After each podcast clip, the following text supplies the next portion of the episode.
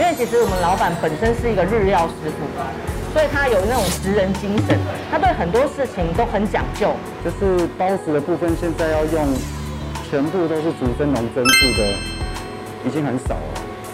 应该不多。从蓝带那边给我们的一些很多的餐饮的那个料理的一些概念，就是说基本上料理的观念、精神，然后卫生。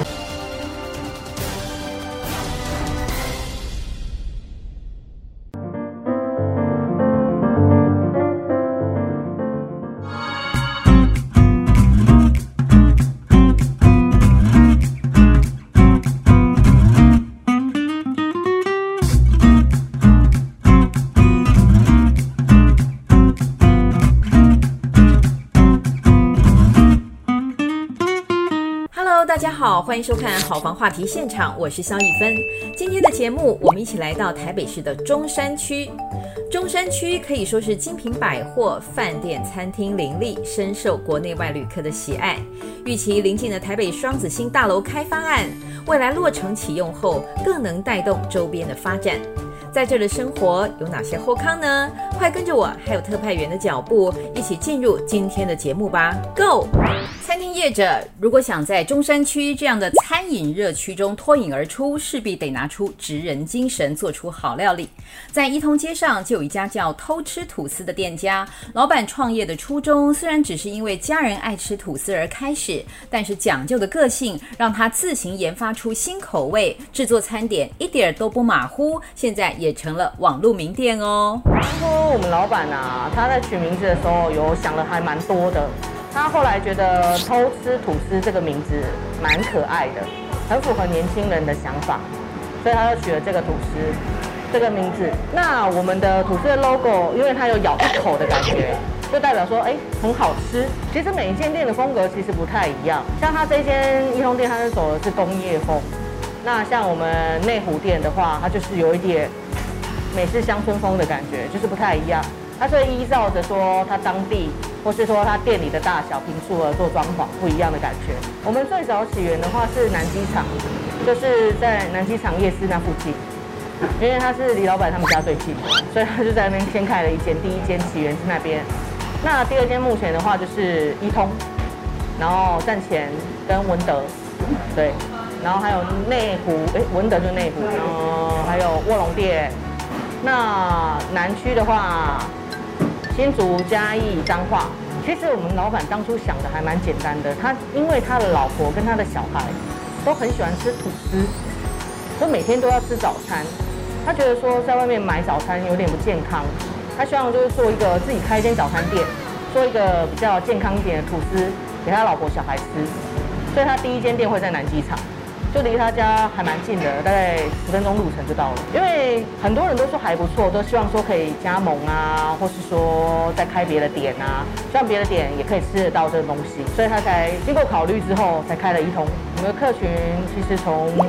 大学生到一般上班族，其实都有，还蛮广的，对。因为我们吐司其实还蛮特别的，我们吐司的配方是他自己研发的。因为其实我们老板本身是一个日料师傅，所以他有那种职人精神，他对很多事情都很讲究，也很龟毛。所以吐司的话，他是研究了好几种，就是我记得那时候我们吃吐司真的吃到怕了，他研究了大概五十几种配方，终于他选了丹麦吐司，对。所以，我们是把我们的配方、老板配方，然后给就是制作的那种厂商，请他帮我们制作。他只是希望把他的把他的用心介绍到每个地方去吧。对，因为他当初的初衷其实很简单，就是希望他的家人可以吃到比较健康的食物。像我们家的酱料部分，全部都是他自己的配方，所以就是每一个酱料，你们现在看到所有的酱料。都是他自己研究出来的，就他的职人精神，其实有点让人觉得说，也不用这么龟毛的感觉，因为他真的是太龟毛了，所以他的那个所有的酱料啊，他真的是用了很花了很大的时间去在研研研究这个东西，所以他也没有用一般的美乃滋，所以他的那个最底层的酱料全部都自己做，包含我们的美式厚牛，他也都是自己坚持手打。像我们的芋泥啊，它就是自己买芋泥本人回来蒸熟。那你蒸熟的话，它其实要花很长的一段时间，然后再捣碎，弄成泥，加鲜奶下去打。所以我们家的芋泥是没有加任何添加物，也没有什么防腐剂。我们的组合的话，就是第一种的话就是憨厚吐司系列，那就是我刚刚先有跟你介绍的丹麦吐司，那里里面有包含咸食跟甜食。那甜食的部分就有当季的，像大湖炼草莓，它是用当季草莓下去做的。但如果假设今天不是草莓季节的话，它可能就没有了。那还有就是芋泥，芋泥的话，就像我刚刚跟你讲的，就是有自己蒸熟的。那有时候它也是限量的，有时候可能央厨来不及蒸的时候，就是来不及，所以它可能就会缺货。那像我们还有一些限量商品，限量商品的话就是美式厚牛，因为我们老板他是坚持就是厚牛自己打，所以它它的量有。就每天限量，还有一种就是洛梨鲜虾，洛梨鲜虾，洛梨这地这个也是要看时节性的。然后它现在有多推出了像这种比较轻食系列的，就是蛋饼，酥皮蛋饼。蛋饼的话，它也找了蛮多家厂商的，所以我们的像鸡肉、猪肉、牛肉，其实都还蛮丰富的啦。再来看到中山区一间包子店，老板是在做了八年金融业之后，毅然决然转行开业。因为不是科班出身，所以特地到哈尔滨来学手艺。他坚持只用竹蒸笼蒸包子，同样的职人精神，如今完美呈现，像是红烧排骨包、剥皮辣椒包等特色好味道，打响了名号。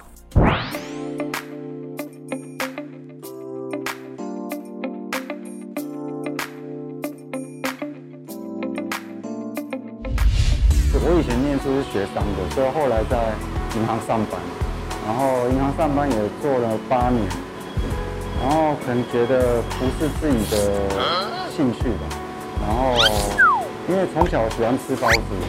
所以就是有这个机会，有个老朋友愿意教，所以就去学包子这样，想说试试看，嗯，换一个工作，做自己有兴趣的。除了在台湾学山东包子、馒头以外，然后后来开店以后，大概半年的时间，然后就比较辛苦嘛，可能生意也没有很好，就一边开店一边学习，然后再找空档的时间去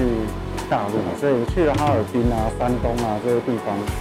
然后到那边也很幸运有遇到一些朋友愿意教一些大陆的馅料这样，然后就把这些嗯、呃、什么排骨包啊。辣辣椒包啊，带回台湾制作。我去主要在哈尔滨这个地方待的比较久，那边就下雪嘛，然后就人生地不熟，就刚好认识嗯不错的朋友，然后让我在那边的店家，啊可以在那边学一两个月，然后练习发面啊，就是老面的技术啊，然后。他们那边比较冷嘛，环境也跟台湾不太一样，所以发面的技术又要更成熟一点，不然面都发不起来。所以那个时候发面的部分是在学的时候比较辛苦的。就台湾最多就是七八度嘛，对，那但哈尔滨那边零下二三十度都很正常。他们就算开暖气，有时候因为门都不一定都关着嘛，所以都要十几二十度这样子，所以面团都要比较长的时间去发酵。刚开始创业的时候，就跟妈妈两个人，那时候学完包子也才半年的时间，会擀面、包包子，但是连蒸包子都还不会，就开店了。因为不开也没有地方可以练习，所以我们就找了很便宜店租的的地点，一万多块的地点，然后开了以后一边卖一边学，开店的第一天才开始学蒸包子这样。对，所以刚开始比较辛苦，因为就很容易失败啊，就有可能做四五十个馒头，就蒸出来就一次都全部都缩掉，变扁扁的这样子。对，那这种情况在持续一两年，慢慢有研发一些新产品，还有等口味发酵的成品都比较稳定以后，生意就慢慢开始好转。现在目前四零、北投、四平三间店面，那我们都是。直营的方式，由中央厨房这边供给三家店的馅料啊、饮料啊、豆浆啊这些产品，然后剩余的手工的部分都是在店里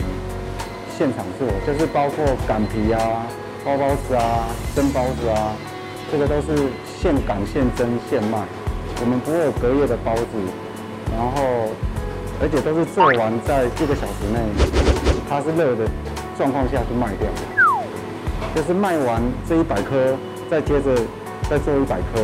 所以我们蒸笼制就是可以看我们现场卖的量有多少，我们做多少。就不用像用大蒸箱这样一次做好几百个，一直回蒸，一直保温，这样的口感就不会有手工的那么好。我觉得我们家的特色就是在于纯手工制作，就是包子的部分现在要用全部都是竹蒸笼蒸制的，已经很少了，应该不多，所以我们取名字这个卧龙岗的龙就代表蒸笼的笼，就是强调我们都是用竹笼去蒸。带有竹子的香气，未来的方向就是希望能把这个中式面点的品质做得更好，像外面西式面包店这样子，可以把中式面点的价格跟食材都用，不要因为价格去选择便宜的食材，然后能让整个中式面点的产品价格水准都拉上来，然后我们还可以坚持就是继续用手工的方式来做这些东西。没有接触过的时候，可能觉得，哇，这个东西不外传的，这个东西可能要学五年、十年、二十年那么久。但其实有时候，现在台湾的环，现在学习的环境比以前简单很多了。不管是你从网络上面学啊，还有去参与啊古研院的课程啊，这些都可以让你在一两年内都可以学习好这些技能，然后甚至都可以学得很不错。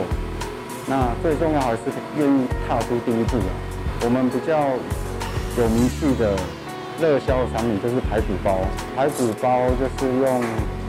传统红烧的方式去卤卤那个排骨，对，卤到它很入味这样子，卤完还要再泡好几个小时。然后它它的肉是也不是一般的排骨，它是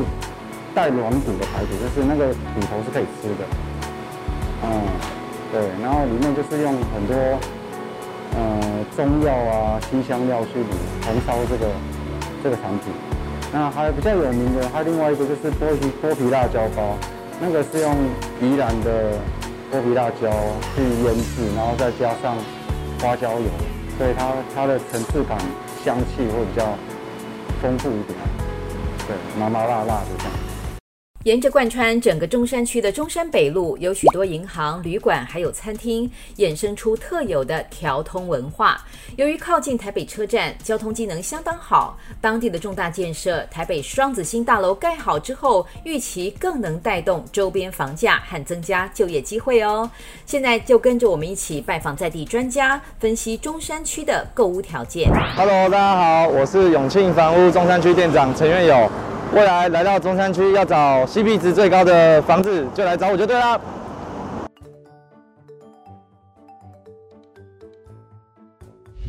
区的特色呢，它就是生活机能及交通机能非常的便利哦，不管是捷运站哦，或者是附近的一个生活商圈形态哦，包含中山区呃历史悠久的这个晴光商圈哦，一日市市的这个生活机能圈哦，从早餐到宵夜全部。都是样样俱全哦，不用担心说呃哪个时间这个起床哦没有东西吃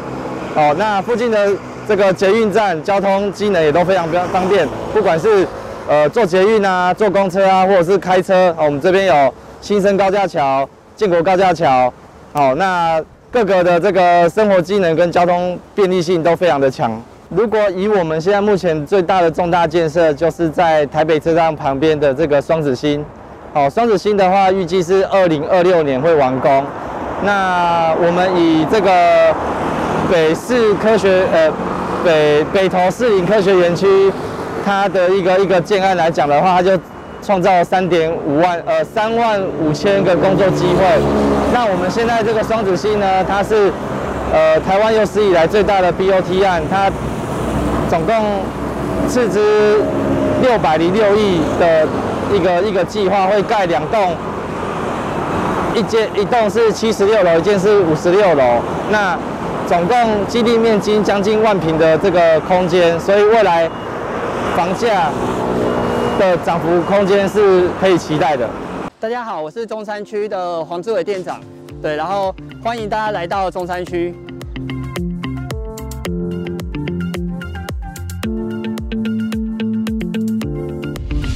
中山区因为其实它是地点非常便利的地方，它不管是要到台北市任何地方，它都在中心点。然后再来的话，就是中山区这边其实它有很多，对不对？很多的美食，然后包含交通，对，包含那个办公。对，比如说像中山捷运站，它就有很多百货公司可以逛，然后像晴光那边，它就有那个很多的像晴光商圈，对，它是可以去早市晚市都可以去逛的。然后像松江南京，它又是属于偏向办公的商圈，所以中山区它算是一个整个有非常多的人文素质跟跟一些机能都在里面，对，相当丰富的一个地区。包含像就是其实像行天宫也是就是海内外大家都会必去必必去的一个拜拜的一个地方，对。然后包含像那个松江南京的办公室那边的话，还有四平商圈，也是很多人会去买包包、买一些那些生活用品会去的地方。对，然后像那个中山捷运站，对，就不用多说。中山捷运站三个百货公司，对，星光三越，然后跟那个诚品，对，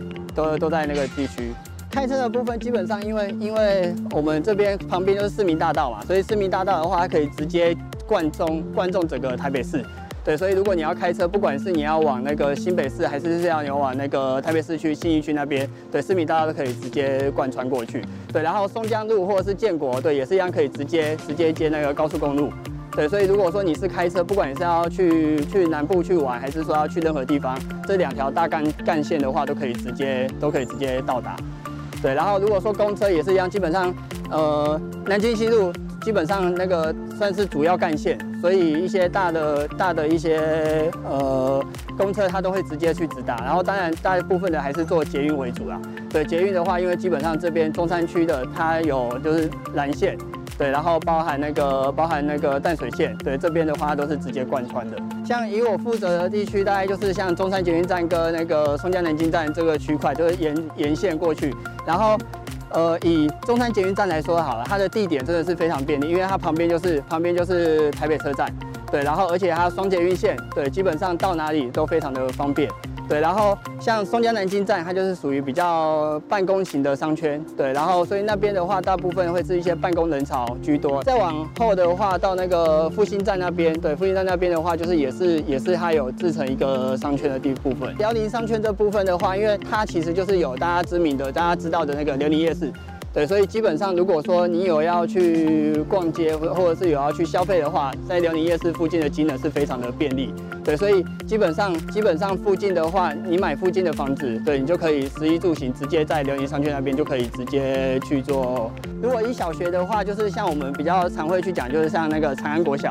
对，长安国小的话，部分基本上呃也是大家会去指名的一个学区啦。然后再往上的话，基本上就是像大同高中，对，大同国中。对，这个这个的话也算是中山区相对比较比较好的一个学区。对，然后如果说以大学来说的话，可能就要到中山北路三段那边的大同大学那边。辽宁那边的话，因为它算是比较呃商圈现在已经比较成熟了，所以那边大部分都是一些小夫妻，对，可能小夫妻去购买那种两房，对，两房一厅一卫的，或者是那种或者或那种二加一房的产品为主力。对，然后，然后再的话，像松江南京那边的话，因为它是办公室居多，所以那边其实会有分两种，一种的话就是小套房，对，那边小套房的产品也非常多，就是你在那边上班嘛，所以就会希望说离上班近一点，对，离上班近一点，有的人就会买一间小套房，然后去那边去住，对啊，或者是，或者是有一些是大老板，因为松江路或者是建国那边那附近也蛮多，就有一些知名的豪宅，和包含南京东路，的，一些知名的豪宅也会盖在那个附近。对，一些大老板也会觉得，哎，我在市中心这边住，去哪边去哪边都很方便。对，所以那边的话会是套房跟豪宅会居多。然后在中山捷运站这边的话，因为这边是机能非常的便利，所以它基本上不管你是去火车站，或者是去市里、去新北市，中山捷运站它就在一个枢纽的位置。对，所以中山捷运站这边的话，比较多的产品也是偏向第一个就是小套房。对，小套房，因为基本上这边。呃，出租率非常的高，对，所以有些人就会买来我来出租，而且它非常就是非常容易出租，不容易空租。对，然后另外一种的话就是两房的，两房的也是现在一个很主流的一个产品，因为现在现在的话算是比较少子化，所以很多的很多的，就是新婚夫妻或者是或者是可能夫妻加一个小朋友的，哎，他们就会在这个地方去买这种小两房或者是二加一房的产品。大家好，我是中山区闽安里的里长罗孝英。我们这个里，呃，住办都有的社区，那也是靠近台北车站，还有中山捷运跟双连，所以也是老旧社区。但是呢，我们这边的里民非常的热情，非常很有人情味，还有有一些艺文艺的气息。那你可以看到我们这边有一些。呃，像蔡瑞月那个舞蹈教室，它是古迹嘛，然后再来在长安西路这边也有一个当代艺术馆。那我们在中山北路二段十六巷跟二十巷那边有一个台北光点哦。那还有好好很多蛮经典的，像中山北路长呃。长安西路那边有一个百乐门那个的红楼的特色的建筑，那在隔壁有一个林田统店百，尤其是一百零八年十一月三号新中山有重新再来整修，那弄得蛮有特色的。那他周六周日都有来办那个摊贩市集，所以来这边逛街还有。文创的寻宝的人非常多，我们闽南里大门打开，欢迎你们来我们闽南里，慢慢的体会寻宝，然后你会发现我们这边的人很温馨，然后呢，我们这边呢也很有特色，都可以让你会发现有一些故事。我们这个民安里啊很特殊，为什么呢？很狭长，我们从市民大道到民生西路一点三公里，这是南北。但是我们东西呢，特别的狭窄，非常的瘦。呃，捷运的现行公园到那个中山北路，差不多不到三百公尺。所以呢，我们办活动的时候，就有一点，我们的中心点在哪里？我们的中心点比较靠近中山北路跟南京西路。那对不起。我们是中山区很贫瘠、很边疆地带，我们没有学校，没有公园，没有庙，没有教会，所以我们没有一个好像场地可以让大家聚集的地方。我们只有我们的区民活动中心。我们的区民活动中心有两个，但是呢，都集中在长安西路。像我们这边里办公处也是跟区公所租借的啊。哦因为他有虽然有补助三万让你去租场地，对不起，我们中山北路一段一百二十六巷那边也是无名巷哦，一楼就要六万块，是没有办法租到，那我们只能借用这居民活动中心，所以我们有两个居民活动中心，一个就是长安西路三号三楼之一，另外一个斜对面长安西路四十巷九号，那一二楼差不多不到三二十来平。而且它没有那个无障碍的通道，所以也不适合你办公处办活动，而且它的地方也很小。所以我如果办要发给，像去年因为新新冠的疫情，所以那时候有发给李明喷枪瓶，还有就是口罩夹跟肥皂盒，我都借用这一间民安区民活动中心。那我如果要办另外有一些大型的活动，我只能。去跟那个中山运动中心，中山运动中心是我们台北市第一所的那个运动中心，它在民国九十二年，在呃马马市长那时候在这个闹中选择的这个地方，因为我们这边以前是台铁，所以呢我们很多有一些闲置的空间，那。也为什么我们现在陆陆续续会有去认养，也就是相应一百零七年来选举的时候，我知道柯市长有推台北田园城市计划，哦，他鼓励大家哦来多多种菜或是种这些花花草草，美化环境绿化。那我就是想说这些空闲置空间的话，如果能都变成我们家的那个后院前院的小花园，但是沿着还是要隔壁的邻居来认养，不能说都来靠我们的里长职工，因为太狭长了。有的时候要过去那边的话，还有大家现在也都很忙，所以都希望是隔壁的邻居，你爱护你的环境嘛，你希望你的环境好的话，那你自己要以身作则。我们先来动，然后呢带动隔壁的人。那也很感谢那个沈老板，就是他一百零八年有认养，那我们一百零九年认养了华阴街有那三块 T 字形，我们那边靠近是台北车站 R1 那个出口，现在那边的风景很漂亮，尤其是黄昏的时候，你可以去那边赏夕阳。掌握趋势，才能让创业事半功倍哦。曾经从事食品业的苏先生，用发芽的糙米制作冲绳饭团，不仅老婆全力支持，儿子也特别前往蓝带学校学习餐饮技巧和观念。好口味，分量适中，不仅上班族拿来当一餐刚刚好，也成为双连站附近居民喜爱的店家。我们海苔选用的是那个日本厂商最好的品质，里面的那个海苔成分比较高，吃起来也比较营养。那这个米呢，是选用台湾东部的那个糙米，然后我们让它发芽，发芽之后有很多的营养。里面的膳食纤维也特别高，特别是有一个成分叫做伽巴，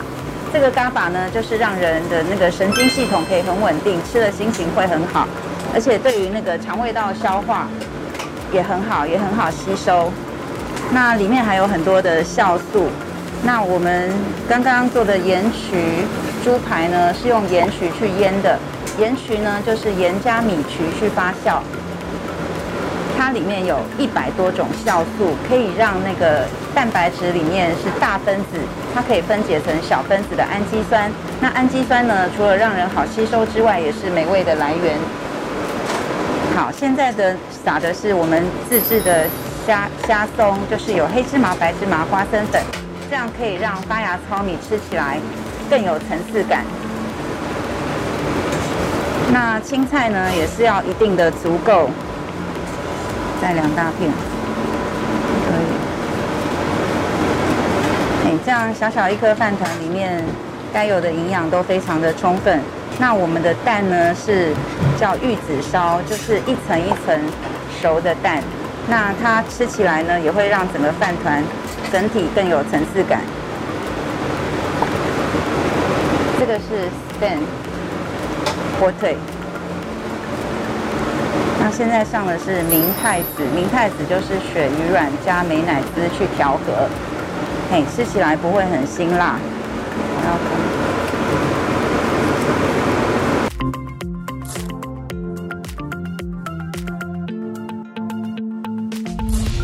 首先，我们把发芽糙米铺在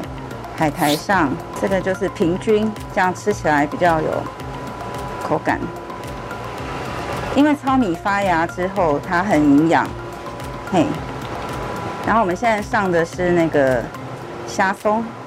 黑芝麻、白芝麻加花生粉，这样吃起来饭比较有层次感。然后我们再撒烧肉酱，这个是我们自己做的，有柴鱼。好，然后我再上青菜。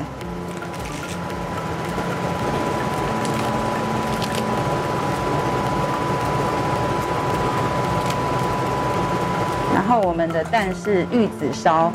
这个玉子烧是一层一层的熟的蛋。然后我们的猪排呢是里脊，整片的里脊台湾猪哦。然后把它夹起来，好。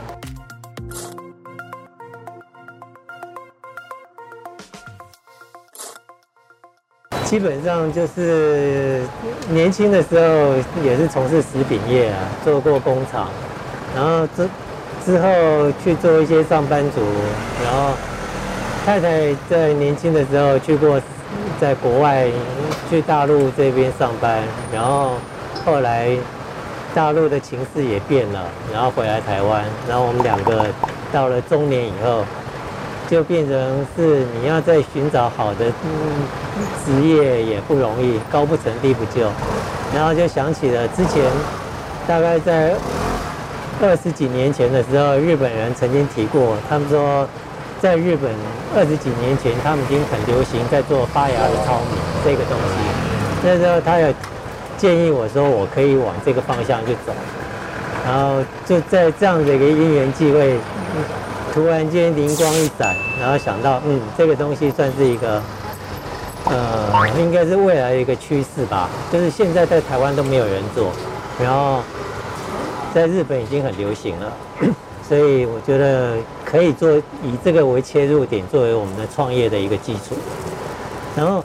有了这个基调发芽糙米，然后之后就开始想，那到底要用什么样的为载体？哦，所以本来是要做那个便当啦，什么什么各种的可能性，然后最后就看到，哎，冲绳饭团这样的一个东西，嗯，好像是一个还蛮不错的，可以当做发芽糙米的一个载体，所以就有这个的因缘。然后在那之前的话，就是一个朋友在。双连捷运站这边，他开了一个店，哦，然后我们就在他那边先试着摆着一个摊位，就是一个在他们的店门口摆了一个摊，然后这样子开始在做这样的一个冲绳饭团，基本上感觉还不错，这样子过了三个月，客人的反应还不错，都很好。然后就刚好这边有一家店要出租，所以我们就来承接这个店。然后因为捷运站附近的房租贵，然后所以每一个的空间都很小，那这边就变成专门只做外带的一个点。然后就是慢慢的客人的口碑也还不错，就是慢慢的做起来，感觉至少目前觉得，呃，这样的成绩。目前还算满意，然后因为之前基基本上是做食品业，但是做餐饮业的话还是有一点点的距离，不是那么的熟悉，所以就我的小孩子他也有兴趣想要做那个食品，做做餐饮，所以就让他去高雄蓝带去学了，去高雄蓝带的那个餐饮。那个学了一期的补习班，这样子花了几十万，近百万，啊，然后回来了以后，从蓝带那边给我们了一些很多的餐饮的那个料理的一些概念，就是说基本上料理的观念、精神，然后卫生，然后食材的处理那些等等。让我从这个门外汉开始，从间接的这样子也学会了一些，哦，慢慢也稍微比目前来说稍微上手一下。今天我们为您介绍了中山区的优质店家和周边发展，透过在地专家对房市的最前线观察，更了解我们居住的地方。如果您喜欢这一集的节目，不要忘记按赞、订阅，并且大力分享给亲朋好友哦。我是肖一芬，别忘了周一晚间九点半，我们好房话题现场见。